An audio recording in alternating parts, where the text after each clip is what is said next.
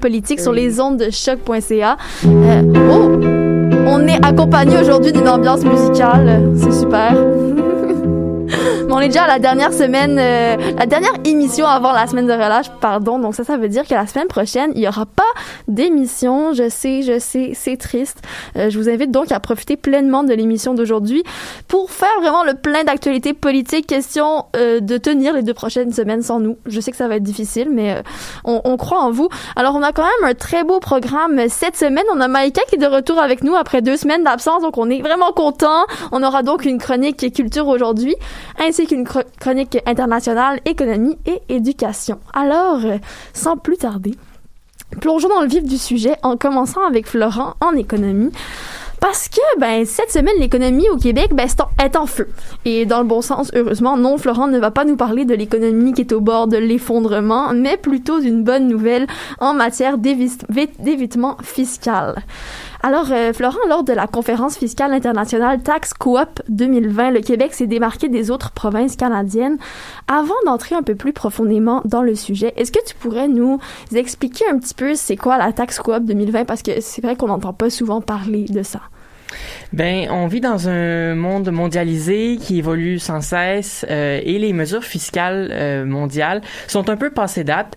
Souvent, elles sont inégales, puis elles profitent souvent aussi aux plus riches.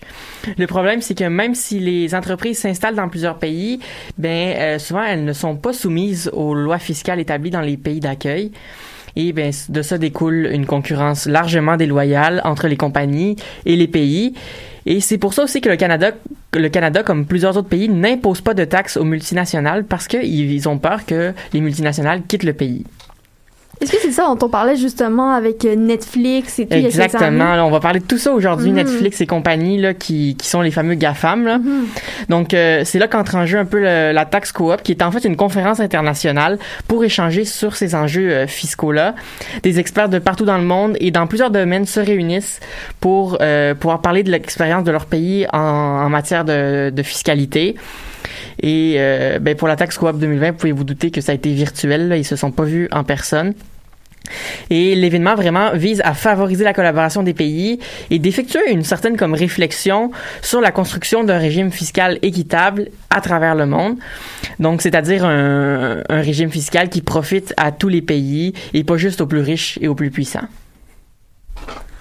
Donc, euh, les experts qu'on peut retrouver dans qu'on peut retrouver à la taxe coop, ben ce sont des membres de gouvernement comme euh, des ministres, euh, des gens d'affaires, des universitaires, mais il y a aussi des citoyens de partout dans le monde qui participent pour porter un regard critique en matière d'évitement fiscal. OK, donc tu nous as parlé des mesures fiscales que les pays mettent en place, mais qu'est-ce que c'est exactement l'évitement fiscal?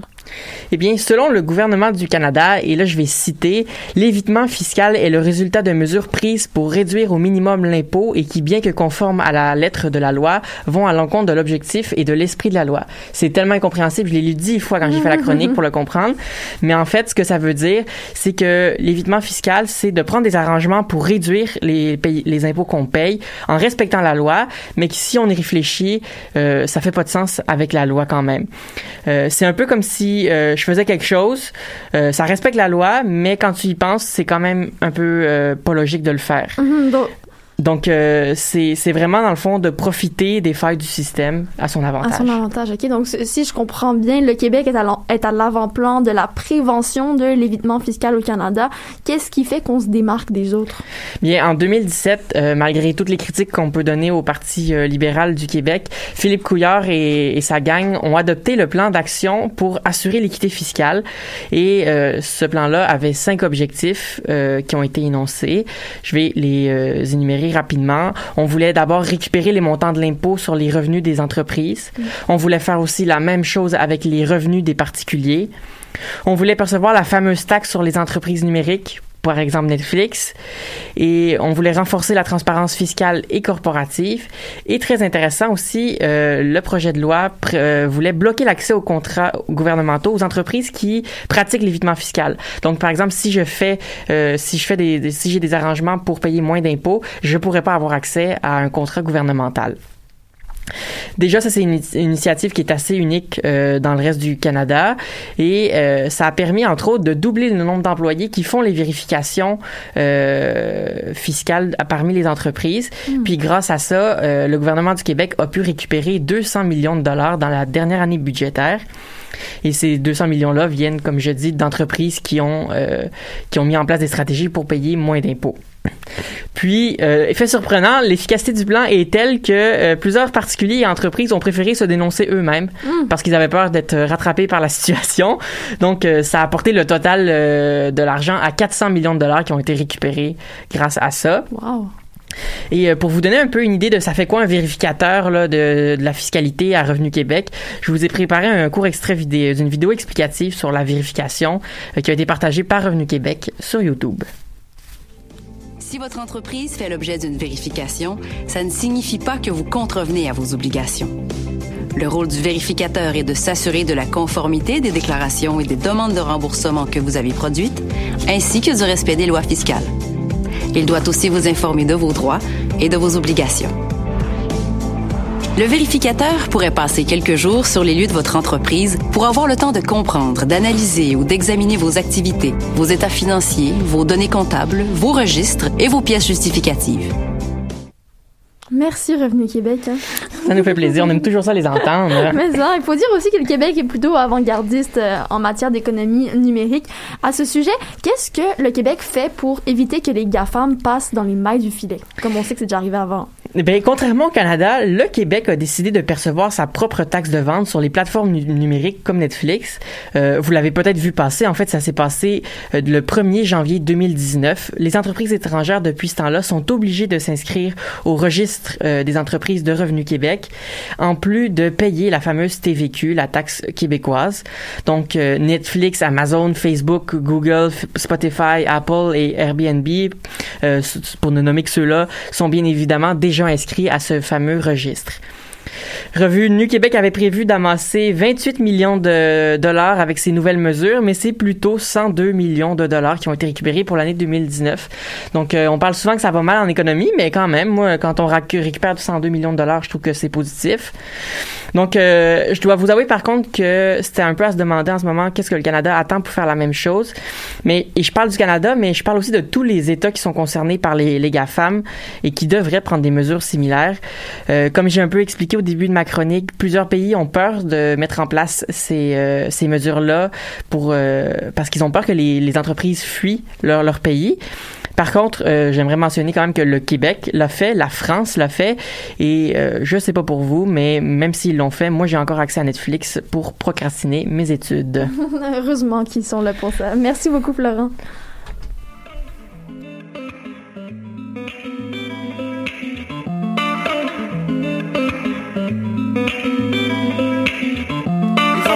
Guns qui sont tirés. Ouais, c'est des bombes, mais dans ma cité. J'chill avec les chums de bain, ouais, ouais. Pas sera jamais trop loin, loin, loin. Y'a pas trop de dans le hood. Juste des gars qui ride away dans le hood. J'avoue qu'on fait aussi un peu moins dans le crime. À la place, on investit l'argent dans la ville. Yeah, j'suis back, yeah, j'suis back, yeah, j'suis back, yeah, j'suis back à maison. Sorti de convoisir. Petite gorgée pour le chummer au ciel. Là, j'voulais ride. Ça 25 si tu me cherches, m'en viens que de la monnaie. Compte grimper en flèche Dès qu'on traverse le pont payant Et nous gars comme ça on était Kanye Oh ben regardant Qu'est-ce que je vois là dans le window Yo Falling alone Le petit gars qui a tout donné pour le show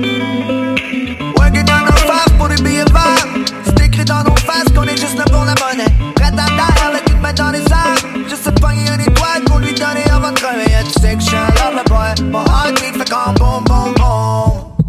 J'fais garder ton style, c'est mon polaroid Mais faut qu'elle zoom zoom zoom. Parce que t'es rendu trop loin. Plus tu t'éloignes, plus le route se rapproche. Le de la vie fire, ben la belle est pas. Le temps de Gucci, moi j'ai perdu mes pas. J'étais trop high. J'poule pas de vitesse chez mes chums de bain. 4 heures du matin, ceux qui font de la boutique font un peu moins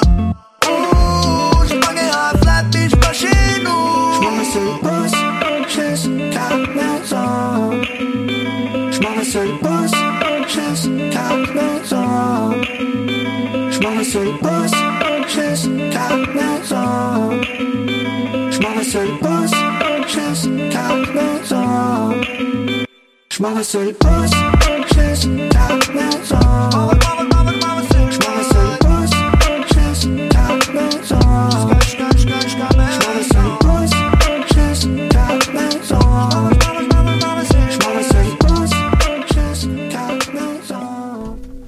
Dans un peu plus d'une semaine, le monde saura qui de Donald Trump ou Joe Biden occupera la Maison Blanche pour les quatre prochaines années.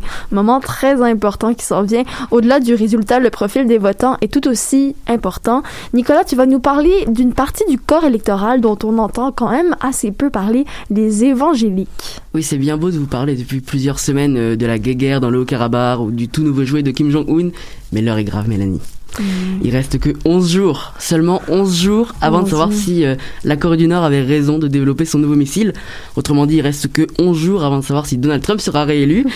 Alors si proche du scrutin, j'avais envie de connaître l'impact que pourrait avoir euh, la communauté évangélique américaine sur ces élections présidentielles, qui s'annoncent d'ores et déjà sous le signe de la paix.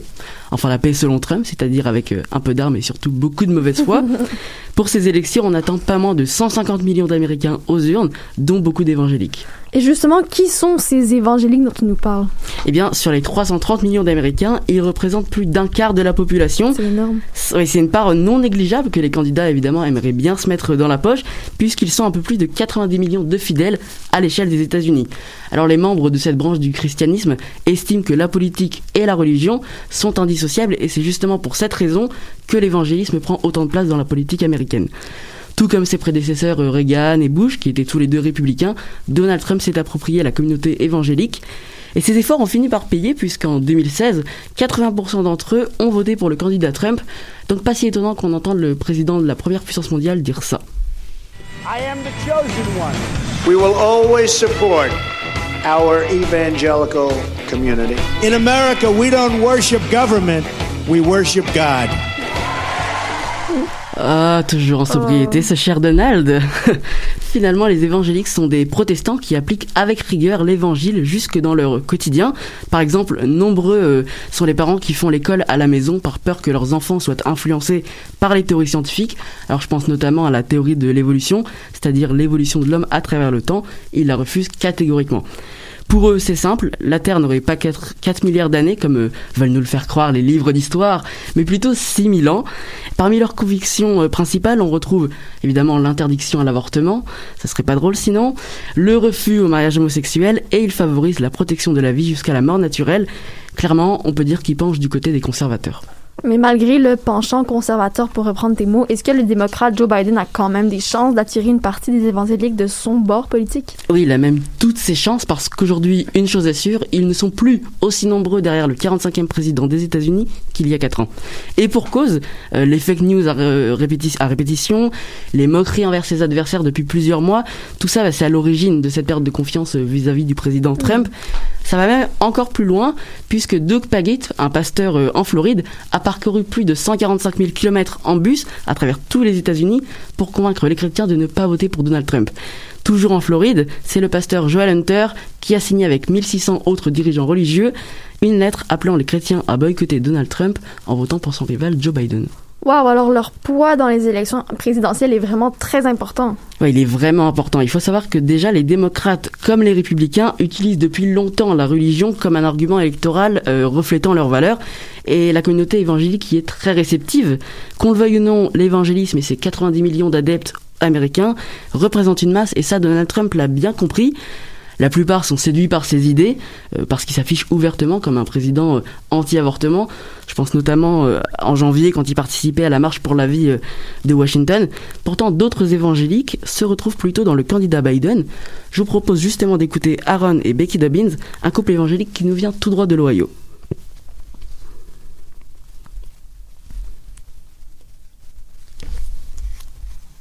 Est-ce qu'on a l'extrait, David? Oui, on la laissera, on écoute ça. Excellent.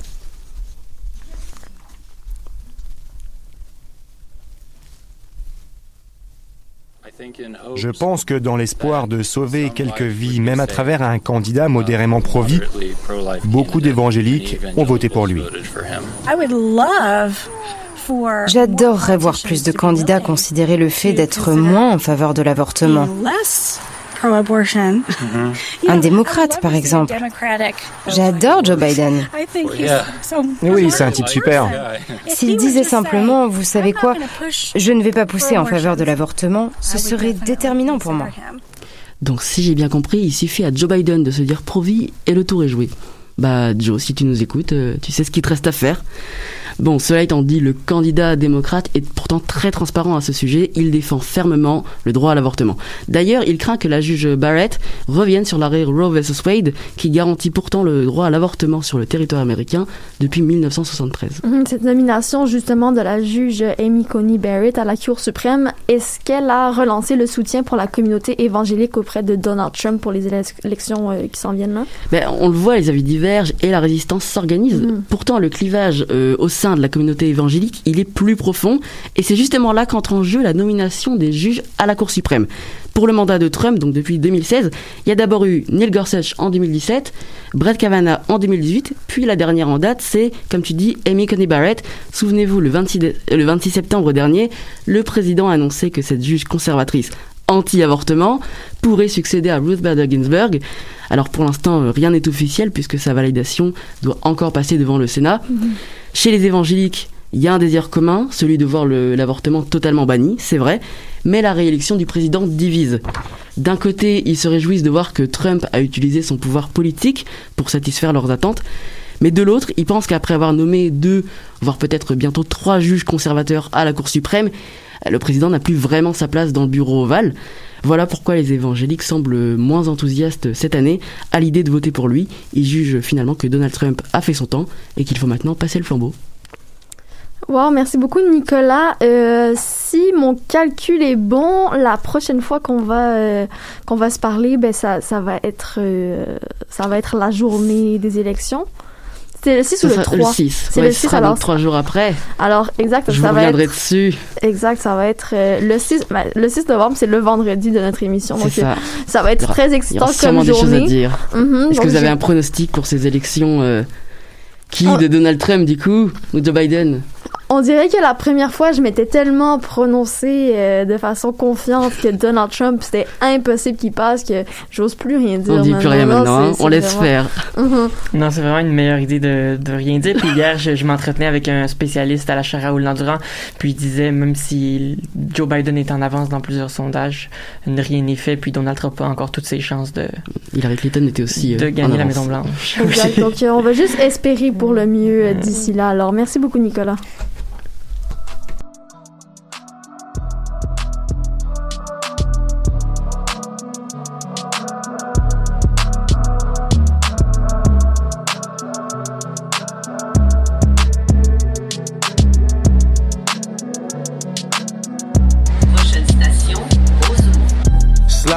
foreign whip. I just need a million, a loyal bitch. If you switch up on me, you know that it's over with. I'm in California trying to fornicate. I'm in California trying to fornicate. Smoking on the run, so I meditate. And I got slimes with me like I'm from the A. I think I need an oven mitt the way I get this cake. Sipping on drink today. I swear I feel like big cause my bitch give me fake. My nigga got the glizzy, yeah, up in the race. I told him take care before you grabbing this Drake. I ain't sipping on drink today. Rolling with a beeper like I'm back in the 80s. I grew up down bad, man, just look at what it made me. Just look at me and tell that I be getting money lately. I ain't sipping on drink today. I feel like B cause my bitch give me faith. My nigga got the glizzy up in the race. Told him take care before you grabbing this Drake. I ain't sipping no drink today. Still rolling with a but like I'm back in the 80s. I grew up down bad, man, just look at what it made me. I, I, I, I ain't tryna talk unless you niggas tryna play. in the phone where that bitch got no roof. I feel like I'm glitched the way I'm smoking this booth. She just popped a molly, now she wanna get loose. So these bitches act like they got something to prove. I can't give you no love today. Baby, don't get me wrong, I still got something for you. Hopping out the space coupe, I feel like Lil Uzi. Youngest of the camp, bitch, I feel like Lil Boozy. Sipping on drink today. Swear I feel like big cause my bitch give me fake. My nigga got the glizzy, yeah, you up in the race. I told him take care before you grabbing this Drake. I ain't sipping no drink today. I ain't sipping no drink today. Slide in the foreign whip. I just need a million, a loyal bitch. If you switch up on me, you know that it's over with. I'm in California tryna fornicate. I'm in California tryna fornicate. Smoking on the run, so I meditate. And I got slimes with me like I'm from the A. I think I need an oven mid the way I get this cake.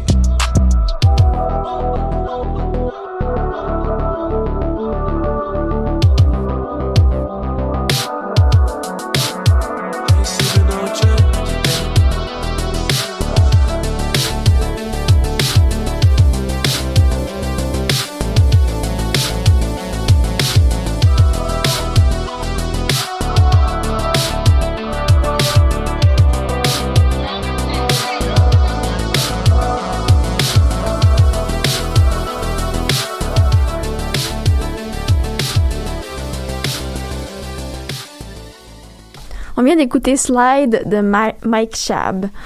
Alors on le sait, la culture en a pris un coup dans les dernières semaines. Euh, les cinémas sont fermés, les productions cessent de tourner ou en tout cas euh, diminuent beaucoup. Les plateformes de streaming montent en flèche. Bref, plus rien ne va plus. On a toutefois une bonne nouvelle pour notre télévision québécoise. Maïka, on est bien heureux que tu sois de retour parmi nous, surtout si tu es porteuse de bonnes nouvelles.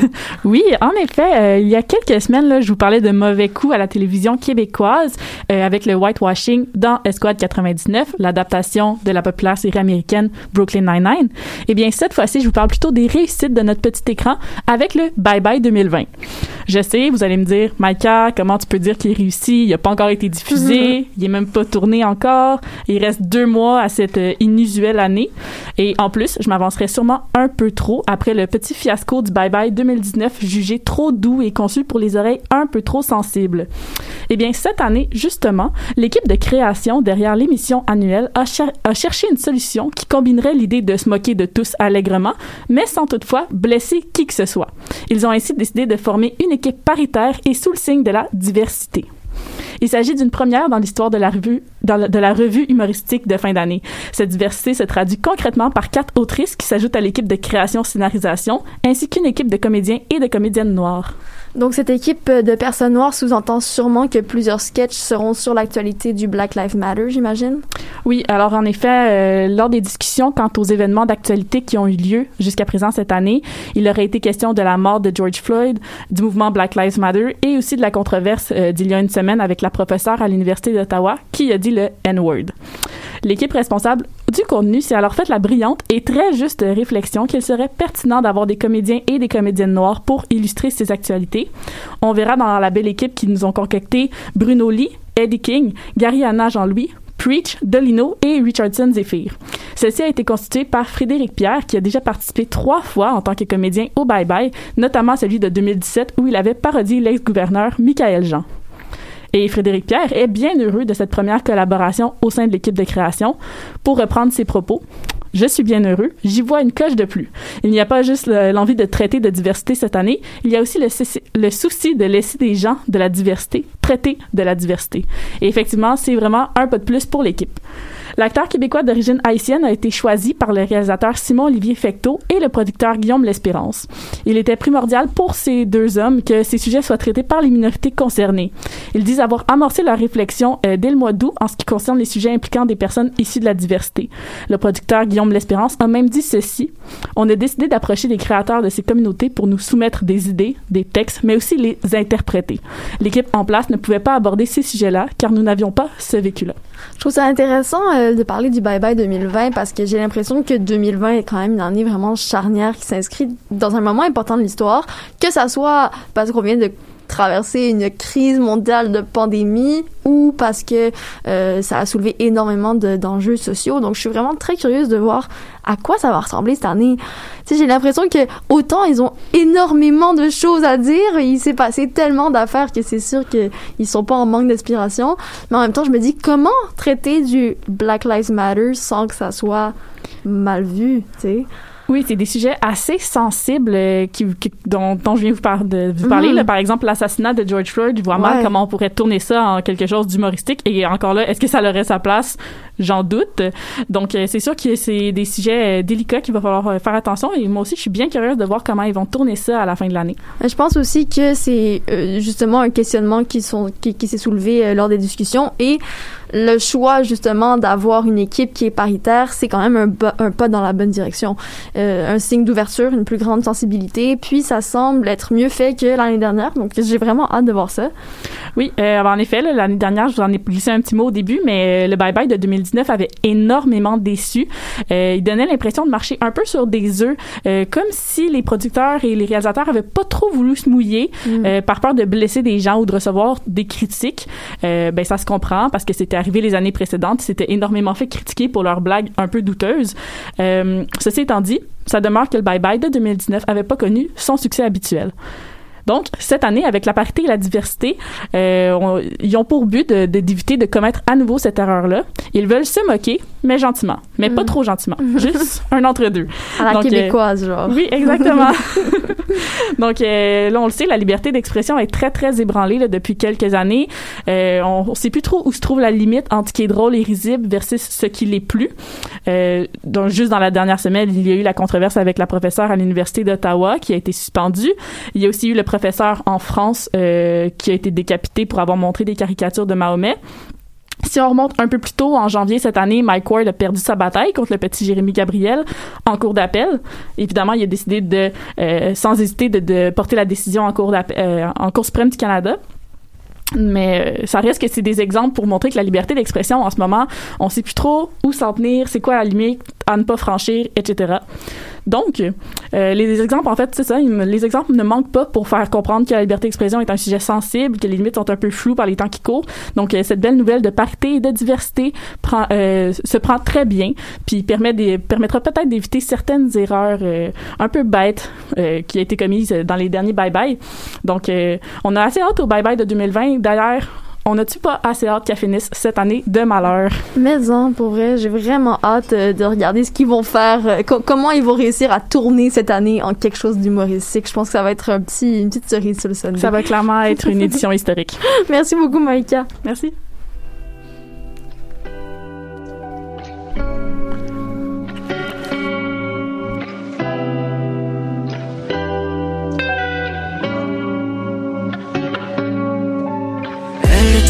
Passage, dernier tour de piste. À peine nous revoir, nos corps dévorés sur le pouce. Une fois pour la chance, deux doigts pour la suite. À peine un adieu, aucun signe de toi sur le lieu. Rêve d'horizon d'or, j'irai là.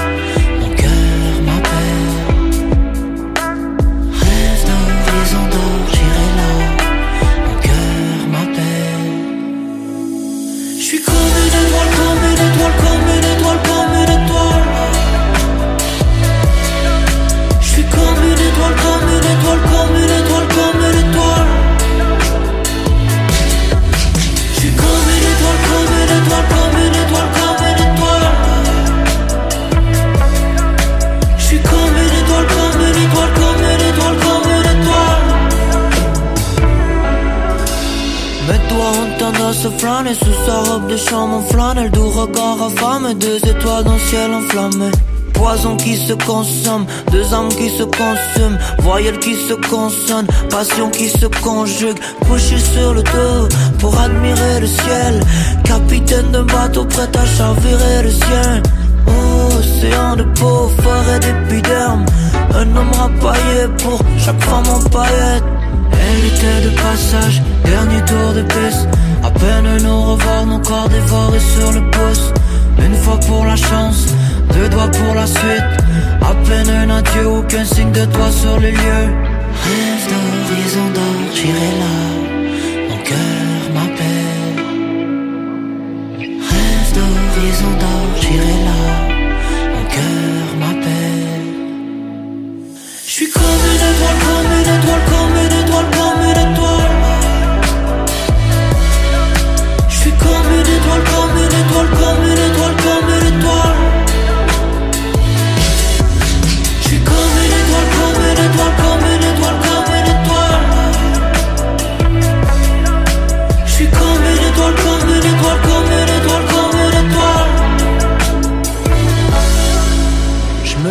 Plus c'est juste des plans pour se faire du mal. Je préfère être solo dans ma chambre, fumer des battes 4 heures du mat. Une chance que j'ai des frères, ils sont toujours là pour me faire rire. Une chance que j'ai des sœurs, ils sont toujours là pour me serrer. Ils sont toujours là pour me serrer. Ils sont toujours là pour me serrer. Je suis comme une étoile, je suis comme une étoile, je suis comme une étoile, je suis comme une étoile, je suis comme une étoile, comme une étoile, comme une étoile,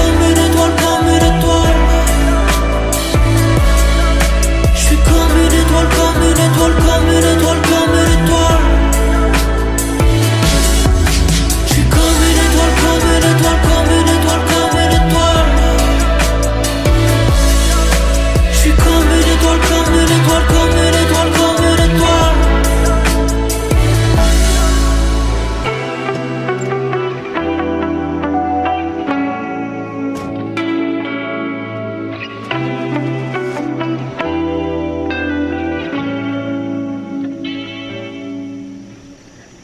On vient d'entendre Comme une étoile de Vandou. Vandou qui a participé aux dernières francouvertes euh, qui se sont malheureusement pas terminées euh, à cause de la pandémie, mais dernièrement, il a gagné euh, le vote du public de la bourse TELUS. Donc, euh, un jeune artiste à suivre de près quand même.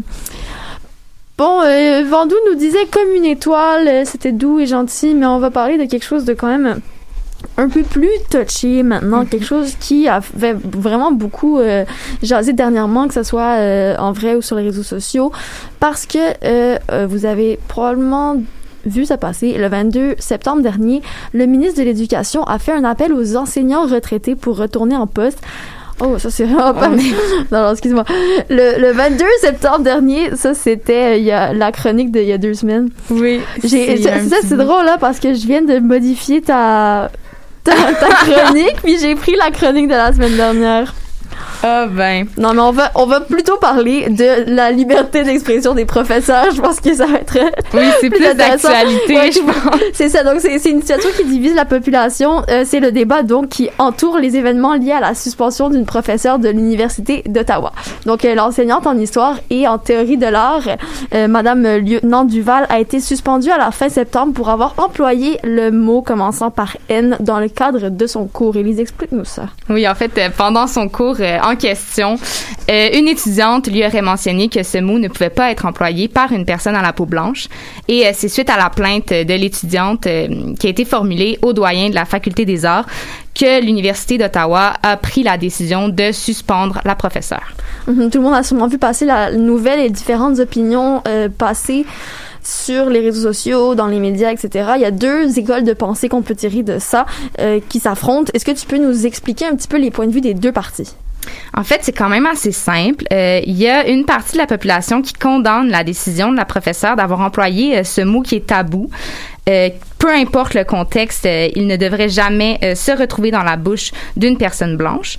Puis en opposition, il y a une partie de la société qui est d'avis qu'étant donné le contexte et l'intention de la professeure qui était non discriminatoire, la décision de l'université serait exagérée et remettrait en cause la liberté d'expression dans le cadre de l'enseignement. Donc, c'est pas la première fois pourtant que ce débat surgit, n'est-ce pas? En effet, euh, il y a plusieurs situations autant au Québec qu'à l'international euh, qui questionnent les limites de la liberté d'enseignement. Par exemple, il y a Catherine Russell, euh, une professeure de l'université de Concordia qui a aussi été suspendue pour avoir prononcé ce même mot tabou, cette fois en français. Et cette fois, ce, mot-là, en fait, elle citait le titre d'une œuvre qu'elle voulait présenter, mais ça l'a toujours pas passé et l'université l'a suspendu.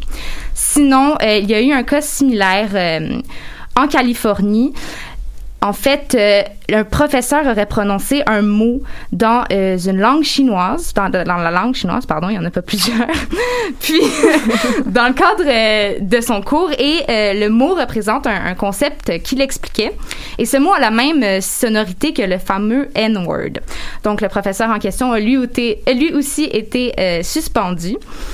Bon, personnellement, je trouve ça quand même discutable parce que je me demande qu'est-ce qui justifie l'utilisation euh, d'un terme chinois dans un cours donné en anglais. Mais euh, d'un autre côté, la communauté chinoise euh, qui fréquente l'université est réellement offensée de voir que la signification différente du mot dans leur langue n'a pas été considérée. Et la communauté est d'avis que le professeur n'aurait peut-être pas dû être puni pour son emploi. Mais pour revenir à la décision de l'Université d'Ottawa, j'ai eu la chance euh, d'avoir en entrevue le professeur de droit à l'Université de l'UDM. c'est il est aussi chroniqueur au devoir, c'est Pierre Trudel. Et pour sa part, il parle de terrorisme intellectuel qui s'opérerait envers les professeurs et la population. Euh, ce qui émerge de cette euh, interdiction d'utiliser le mot en haine, ça serait une peur réelle des représailles et aussi d'offenser. Il considère que bannir le mot ne servirait pas euh, la cause. On peut l'écouter dans un extrait. Si on trouve l'extrait.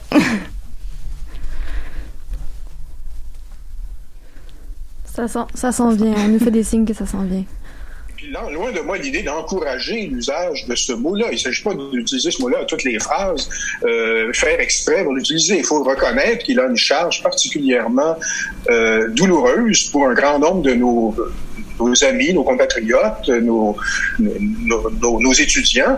Euh, et donc, il ne s'agit pas de faire exprès pour l'utiliser. Par contre, il, y a des cas où c'est euh, utile, c'est même nécessaire de l'utiliser pour qu'on comprenne son histoire. Autrement dit, un mot, euh, si on veut que qu'on se comprenne finalement, il faut que tout le monde soit capable de comprendre l'histoire et toutes ses horreurs. Et donc, dans ces cas-là, ben, je pense qu'il faut nommer les choses et on ne devrait pas avoir peur de les nommer. Les groupes qui euh, font partie de, des, des, des, sociétés blanches qui ont imposé ou infligé ces souffrances euh, doivent aussi en parler, doivent aussi bien sûr reconnaître l'horreur qui vient avec. il ne s'agit pas de banaliser, mais moi je, je pense qu'on devrait surtout pas commencer à dire qu'il faut l'interdire comme mot. Par contre, Là où on a raison d'être vigilant, c'est quand les gens s'avisent d'utiliser le mot de manière à rabaisser, mépriser. Donc c'est définitivement une opinion. Euh, toutefois, pour d'autres, l'abolition de ce mot a strictement aucun lien avec la liberté d'expression. Le fait que certains s'opposent à l'abolition du mot témoignerait encore une fois simplement du racisme systémique dans les écoles et la société, c'est ça? Effectivement, en fait, c'est l'avis de la majorité euh, des étudiants de la communauté noire euh, fréquentant l'Université d'Ottawa. Lundi, le recteur et vice-chancelier de l'Université d'Ottawa, Jacques Frémont, a publié un communiqué, un communiqué qui condamne le choix de la professeure et justifie la décision de l'université qui a été prise euh, en fin septembre. J'ai soulevé une idée du texte qui m'a particulièrement fait réfléchir, donc je vous en fais pas. Ici, je cite le communiqué. Parmi les problèmes dénoncés, on trouve les agressions et microagressions dont sont régulièrement victimes les membres noirs ou racisés de notre communauté. Ce qui peut sembler banal pour un membre de la communauté majoritaire peut être perçu par plusieurs membres de la minorité comme étant profondément offensant. Les membres du groupe dominant n'ont tout simplement pas la légitimité pour décider de ce qui constitue une microagression. C'est effectivement intéressant de remettre en question notre légitimité, à, d'un propos. Euh, d'autre part, dans sa missive, le recteur soutient aussi que le droit à l'expression de l'enseignante n'a pas été brimé selon lui. Oui, euh, il écrit les mots suivants. Lors de l'incident, l'enseignante avait tout à fait le choix euh, dans ses propos d'utiliser ou non le mot commençant par haine. Elle a choisi de le faire avec les conséquences que l'on sait. Bon, à ce sujet, euh, Pierre Trudel, euh, qui est juriste, lui répond. Ben, cette partie-là de la réponse, moi, ne me convainc pas du tout, parce qu'en fait, c'est vrai qu'on a toujours le choix d'utiliser n'importe quel mot. La vraie question, c'est est-ce que, moi je suis un juriste, hein, je fais du droit, là. la vraie question, c'est est-ce qu'il y a une règle de droit euh, donc une règle obligatoire qui euh, peut nous, euh, justifier qu'on soit puni de le faire. Or ici, ce que le recteur nous explique dans sa, sa missive, ce que si je comprends bien, c'est de dire, ben, avait le droit de le dire, donc là, c'est la liberté académique. Mais par contre, il y a des conséquences, et les conséquences, c'est qu'elle est sanctionnée. Ben, c'est justement contre ça que protège la liberté d'expression. C'est-à-dire la, liberté d'expression qui est garantie dans nos lois et dans la Constitution, euh, et, et, à l'université, la liberté académique ou la liberté d'enseignement, euh, cette liberté-là, elle nous protège, elle protège tout le monde contre des punitions découlant de la loi. Alors, de dire, euh, vous dites quelque chose et vous allez en subir les conséquences, c'est tout simplement dire, ben écoutez, euh, on, il n'y a pas de liberté d'expression de le dire finalement, parce que si on le dit, on va être euh, puni. Euh, or, moi, je, je, pense que c'est pas soutenable comme comme façon de voir les choses. En tout cas, dans un contexte, dans une société de droit là où les droits et les libertés sont protégés, je pense que ça reste discutable. Je trouve que c'est quand même intéressant parce que euh, le recteur, ben, justement, euh, Pierre Trudel en parlait, mais le recteur, il dit la professeure avait le droit d'utiliser ce mot, elle a choisi de le faire et donc maintenant elle assume les conséquences. Mais est-ce que ça veut dire qu'il était en faveur de la professeure ou contre? Pierre Trudel ou non le, le recteur Est-ce qu'on sait? Est-ce qu'il s'est prononcé là-dessus? Ben, en fait, euh, le, le, recteur a décidé, il y a eu une décision qui a été suspendre. Puis, euh, ce que ce que la société est en train de questionner, ben, une partie de la société est en train de questionner, est-ce que la suspension est légitime? Est-ce mm-hmm. qu'elle avait le droit, nécessairement, dans, dans son droit académique, de prononcer ce mot-là? Mm-hmm. Donc c'est ça. Bon, là c'est sûr qu'on a beaucoup parlé euh, de Pierre Trudel, mais c'est pas le seul à défendre cette idée, je dois le préciser. Par exemple, le premier ministre François Legault et la vice-première ministre euh, Geneviève Guilbeault ont désapprouvé la décision de l'université en conférence de presse mardi. Bon, c'est peut-être pas les meilleurs exemples, considérant qu'ils refusent de reconnaître la présence euh, du racisme systémique et l'impact mhm. que ça a au Québec. Mais bon, sachez qu'il y a d'autres personnalités telles que Dominique Anglade, qui, soulignons-le, est euh, la première femme noire chef euh, d'un parti politique au Québec. Il y a aussi Daniela Ferrière euh, et le président de la Ligue des Noirs du Québec, Max Stanley Bazin, qui se sont prononcés en défaveur de la suspension de la professeure et qui jugent qu'on devrait, on ne devrait pas avoir peur de ce mot et s'ils sont employés dans, dans un objectif non discriminatoire et à des fins éducatives, il n'y aurait pas de problème à les prononcer, qu'on soit blanc ou non. Oui. Alors, euh, on remarque aussi que, euh, en plus de la suspension de la professeure, elle a reçu une vague d'insultes et parfois même de menaces sur Internet en lien aux événements. Oui, en effet, euh, personnellement, je, je, crois que ce sont des conséquences que l'on pouvait euh, prévoir, mais difficilement euh, prévenir. OK, ben on va se laisser rapidement sur une pause musicale, le temps de penser à tout, ça. Et puis après, on va se lancer sur une discussion ouverte par rapport à ce sujet, avec peut-être que David va vouloir se prononcer également. Donc, on se laisse vite fait pour une pause musicale et on se retrouve.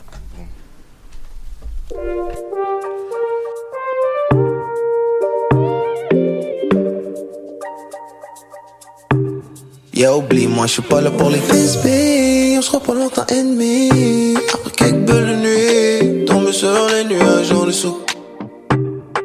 Fla. Trop joli, comme on règne nos conflits. Puis que les m'ont fermé. J'aime ça quand tu fais ça comme ça. C'est beau!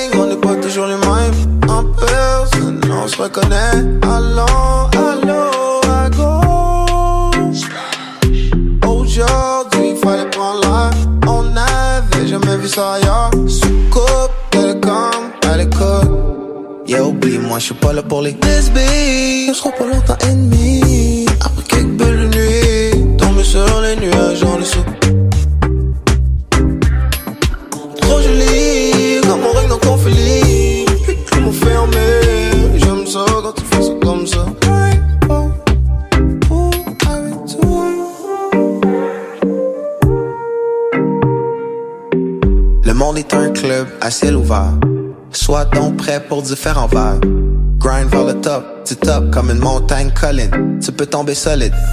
Puis si t'en as envie, toi aussi, d'en faire la plus belle année de nos vies. Bloquer toutes les mauvaises langues puis le bruit. Hein.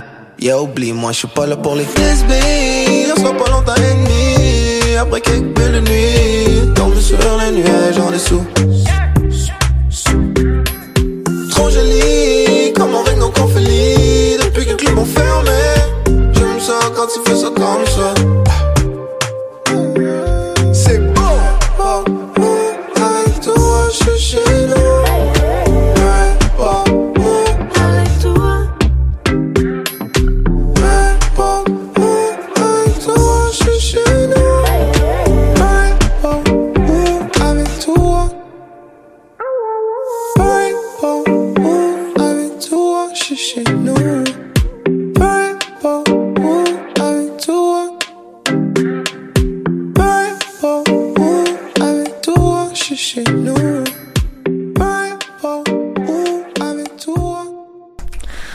en trois minutes. Déjà, le débat était en feu euh, dans la salle euh, de radio. Donc, on, se retrouve sur le même sujet, mais maintenant, on ouvre la discussion. Oui, c'est ça. En fait, euh, ben, je veux savoir, selon vous, est-ce que le mot commençant par N devait, devrait être banni, peu importe le contexte? Bon, ben, selon moi, tout d'abord, la première chose à dire, c'est que on est plus ou moins concerné par la, pr- la problématique. Puis je Oui. pense qu'il faut mettre ça sur la table avant de commencer à débattre. Donc, euh, on est on est trois personnes blanches en ce moment autour du micro. Donc, je pense que c'est important de le mentionner pour comprendre qu'on a peut-être une opinion, une tête sur la question, mais que on n'est pas concerné nécessairement, puis qu'on n'a pas justement toute la tête et toute la réflexion. Donc, euh, juste intervenir rapidement. Euh, je m'appelle David. Moi, je suis une personne de couleur. Je suis noir. Euh, puis j'ai mon petit collègue Il y a aussi Nicolas, ici. Qui est prêt à, qui est, à qui est parler prêt. à- Donc, euh, il y a quand même deux personnes noires qui, euh, qui sont prêtes à, à donner leur opinion aussi. Donc, euh, on est là. Super, merci beaucoup les gars. On apprécie euh, votre présence euh, dans ce débat. On pense que c'est important euh, également. Alors, euh, Élise, la première question que tu voulais euh, poser? Oui, ben en fait, je me demande, est-ce que, selon vous, le traitement euh, des professeurs, parce que là, j'ai nommé trois... euh, trois cas, donc celui de Californie, celui de Concordia et celui d'Ottawa. Est-ce que pour vous, euh, les trois sont, sont identiques? Est-ce que ça se rapproche énormément? Puis, est-ce que c'est justifié euh, leur suspension? Personnellement, je crois euh, que quand c'est, comme tu l'as mentionné à la fin de ta chronique, quand c'est à des fins éducatives, euh, je pense que c'est essentiel, que c'est pertinent qu'on en parle et qu'on n'ait pas peur de nommer les mots, parce que c'est comme ça qu'on apprend justement que ces mots-là sont pas bons à dire. C'est comme ça qu'on réussit à se former une, une tête et une critique du mot et tout ça. Donc, je pense que dans un cadre éducatif, dans une fin euh, éducative, c'est pertinent. Hors, hors ça, hors, hors de ce contexte-là, euh, non. Je pense que ce, ce mot-là devrait pas être utilisé. Euh, je pense que on, on, est plus sensible, on est plus préoccupé, puis on, on, on connaît des- nos réalités maintenant. Donc, euh, je pense que il y a certaines choses qu'on peut plus se permettre de dire en sachant tout l'impact que ça peut avoir. Après, je pense que c'est important de poser la question est-ce que ce mot-là a une connotation différente pour nous que pour les gens qui sont concernés Est-ce que c'est quelque chose qui est profondément douloureux, euh, outrant à entendre et qui pourrait justement faire en sorte que peut-être qu'on devrait reconsidérer l'idée d'avoir à utiliser ces mots-là dans un contexte même s'il est éducatif? Euh, donc, euh, moi, personnellement, j'ai un peu du mal à me prononcer sur, genre, pour répondre à ta question, est-ce qu'ils doivent être punis ou pas J'hésite à me prononcer parce que, ben, un, j'étais pas là. Euh, donc, c'est un peu difficile de, savoir euh, exactement le contexte. dans- exactement le contexte dans lequel il a dit. Euh, par contre, je pense que ça aurait été plus, euh, été un peu plus, il aurait eu plus de tact à peut-être demander ou, ou avertir ses, ses élèves puis en parler. Tu sais, à prime abord, genre, puis leur demander, genre, hey, euh, je vais aborder certains sujets, je vais dire certains mots, est-ce que c'est des trucs qui vous conviennent? Je pense que c'est un peu la, la moindre des choses, genre, si, euh, si je sais que je vais faire une présentation, puis qu'il y aura des femmes dans la salle, j'essaie de pas dire des termes qui sont euh, super dégradants, tu sais, je pense que c'est la moindre des choses. Mais est-ce qu'avertir, c'est finalement la solution? Parce qu'en France, le prof qui s'est fait décapiter avait prévenu Oui. ses élèves, donc ça date du 5 octobre, il avait prévenu les élèves musulmans, euh, je vous préviens, je vais montrer des images, si vous vous sentez pas à l'aise, vous pouvez sortir de la classe. Ça l'a pas empêché de se faire décapiter. Ouais. Je pense que dans tous les cas, c'est demander, en fait. Ouais, des fois, on voit que demander, peut-être que les gens musulmans dans cette classe-là s'étaient sentis respectés, mais la personne qui a commis un acte terrible par la suite, c'était un, c'était un événement qui était peut-être pas relié. Donc, je pense que oui, des fois, on veut faire le mieux, puis il y a des conséquences négatives qui arrivent, mais je pense quand même que c'est un pas qu'il faut franchir, donc de, de demander euh, l'opinion des gens qui sont dans la salle et des gens qui sont concernés surtout. Personnellement, je pense que euh, les, trois situations sont assez différentes, même s'ils sont similaires. Je pense qu'ils ont, des, éléments qui sont pertinents de soulever. Premièrement, celui en Californie, euh, le, le mot qu'il a employé n'était pas le mot tabou. Il a, il a employé un mot euh, en chinois qui ont les mêmes sonorités. Et donc, il a été puni pour avoir em- employé un, mot d'une autre langue qui a la, même sonorité qui, en anglais, euh, en anglais a, des connotations su- super douloureuses. Donc ça, ça, je pense que c'est important de le mentionner parce que ça, ça reste assez, euh, assez étrange. Il y, a, la communauté chinoise qui, justement, se sent vraiment brimée parce qu'ils sont comme, mais notre langue est, est une langue à part de l'anglais et il faut, il faut le reconnaître. Ensuite de ça, euh, le, le cas à, à l'Université Concordia, c'était euh, dans le cadre... Il citait une œuvre, en fait. Donc... Euh, l'œuvre en question, c'est euh, là, je, je sais pas si j'ose dire l'œuvre, mais disons, je veux dire, c'est euh, Vas-y, sans problème. Ouais, je le dis. Vas-y. Ok, c'est euh, Nègre blanc d'Amérique. Et donc, euh, c'est pas non plus une œuvre qui parle de racisme. Et on peut critiquer l'œuvre, selon moi, pour tout, tout, tout ce qu'il dit, tout ce que tout ce qui, qui s'écrit en fait euh, là-dedans. Mais euh, dire le nom de l'œuvre, est-ce que est-ce que simplement euh, c'est ça. Moi, je savais pas comment changer euh, ce mot-là pour en parler de l'œuvre juste à, l'instant. Donc, je me dis, si on veut étudier cette œuvre-là, comment est-ce qu'on fait pour euh, ne pas blesser, tout en sachant que ce, ce mot-là est, est là? Mais là, après ça, on tombe dans un autre débat de est-ce que ces œuvres-là, on doit les rebaptiser? Mhm. Est-ce qu'on doit les comme les oublier puis arrêter de, de les, euh, de les, les étudier, de les montrer aux autres? Est-ce qu'on doit, comme, qu'est-ce, qu'on fait par rapport à ces œuvres-là pour continuer de les avoir dans notre culture? Est-ce que, puis il y a d'autres, il y a d'autres œuvres encore là qui ont aucun mot tabou dans le titre, mais que tout au long du livre, ils Oui. véhiculent des, des valeurs et des idées euh, racistes, sexistes et homophobes et euh, etc. Puis ces livres-là, on n'en fait rien parce que dans le titre, tout est correct. Tu sais, si je veux dire, c'est pas mieux non plus. C'est comme toute une question de comme autour de ça qui, qui, qui est plus grande que, que juste le titre d'une œuvre, mais mais oui. Je- évidemment, je j'ai pas la réponse. Je pense que c'est important d'avoir cette discussion, Euh, mais l'important aussi, c'est d'inclure les gens concernés. Tu sais, je pense que on n'a peut-être pas la réponse tout de suite, mais au moins si on peut tous s'asseoir, tu sais, parce que je pense que c'est un peu, euh, c'est étrange que ce soit que des blancs qui aient cette conversation. Mhm. Je pense que c'est- il faudrait inclure les, les gens concernés. Donc euh, Personne n'a la réponse tout de suite, mais je pense qu'il faut s'asseoir ensemble et puis en parler.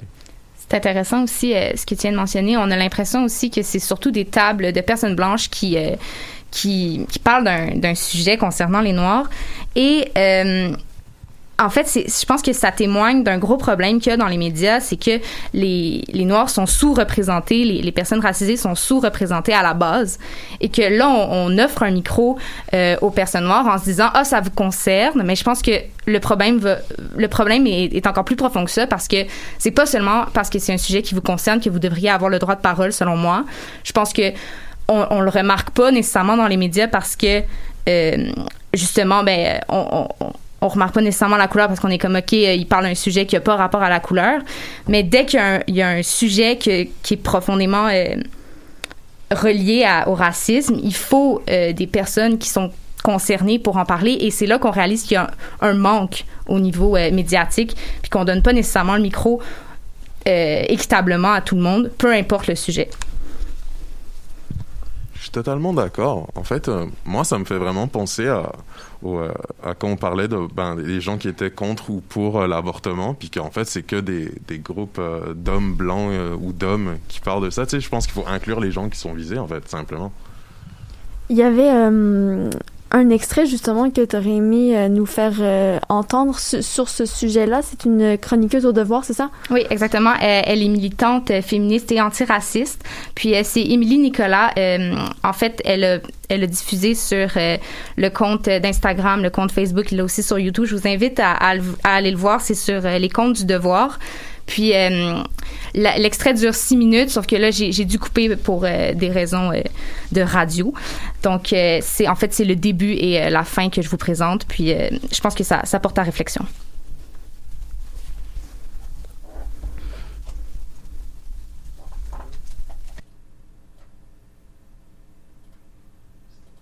Imagine que pendant 500 ans, tu as utilisé un bâton pour nous donner des coups. Puis, il y a eu beaucoup de dommages qui ont été faits à cause de ça, des dommages irréparables. Puis, au bout d'un certain moment, avec beaucoup de peine et de misère, on finit par t'arracher le bâton des mains. Pendant ce temps-là, nous autres, de, ce côté, de notre côté, on garde le bâton. On essaie de réfléchir à comment est-ce qu'on pourrait en faire autre chose qu'une arme. On essaie de, s'en servir comme un objet peut-être qui pourrait servir de, médium, de guérison. Mais pendant ce temps-là, pendant que nous, on continue à explorer avec le bâton, on continue à vraiment pas te faire confiance avec le bâton. Cette histoire-là, elle est encore douloureuse, elle est encore présente. Les bleus sont encore sur nos corps. Il y a encore des gens qui ont grandi ici, puis qui ont reçu des coups de bâton quand ils étaient jeunes, à l'école, ailleurs. Puis ces gens-là sont pas intéressés nécessairement à, te voir avec le bâton dans les mains. Ils savent pas ce que tu peux vraiment. Pourquoi est-ce que tu es si intéressé que ça à continuer à avoir le bâton dans les mains? La raison pour laquelle ce mot-là fait aussi mal, c'est parce que ce n'est pas seulement un mot, c'est un symptôme des dynamiques de pouvoir qui sont toujours présentes. Donc, si vous réussissez à les inverser, si vous réussissez vraiment à faire en sorte qu'on vive dans un monde où il y a une égalité, mais à ce moment-là, moi, j'ai aucun problème. Faites-en de ce que vous voulez de ce mot bâton-là. Vous avez ma. C'est un débat qui est vraiment loin d'être terminé.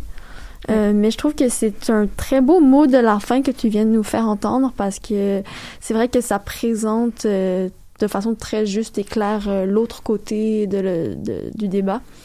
Donc, euh, si personne euh, a quoi que ce soit à, ajouter par rapport à cette euh, conversation, ben, on va clore la discussion là-dessus. Merci, Élise, et merci à tous vraiment d'avoir participé à ce débat. C'est comme je disais, un débat qui est loin d'être terminé, mais j'encourage tout le monde vraiment à en parler avec son entourage, avec les personnes racisées de votre entourage peut-être. Et tout comme dans n'importe quel débat social, je pense que la communication et la discussion, c'est la seule solution vers une, solution peut-être qui, qui va finir par, euh, par arriver. Donc, euh, c'est ce qui termine l'épisode euh, du 23 octobre 2020. Merci à tout le monde d'avoir été avec nous.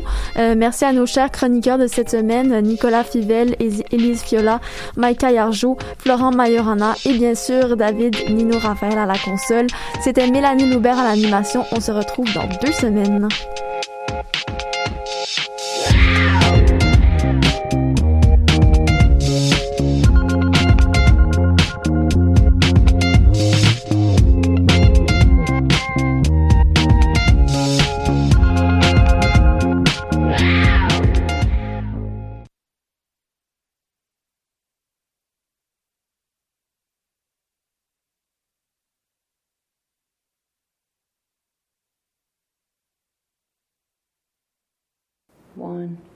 Two, three,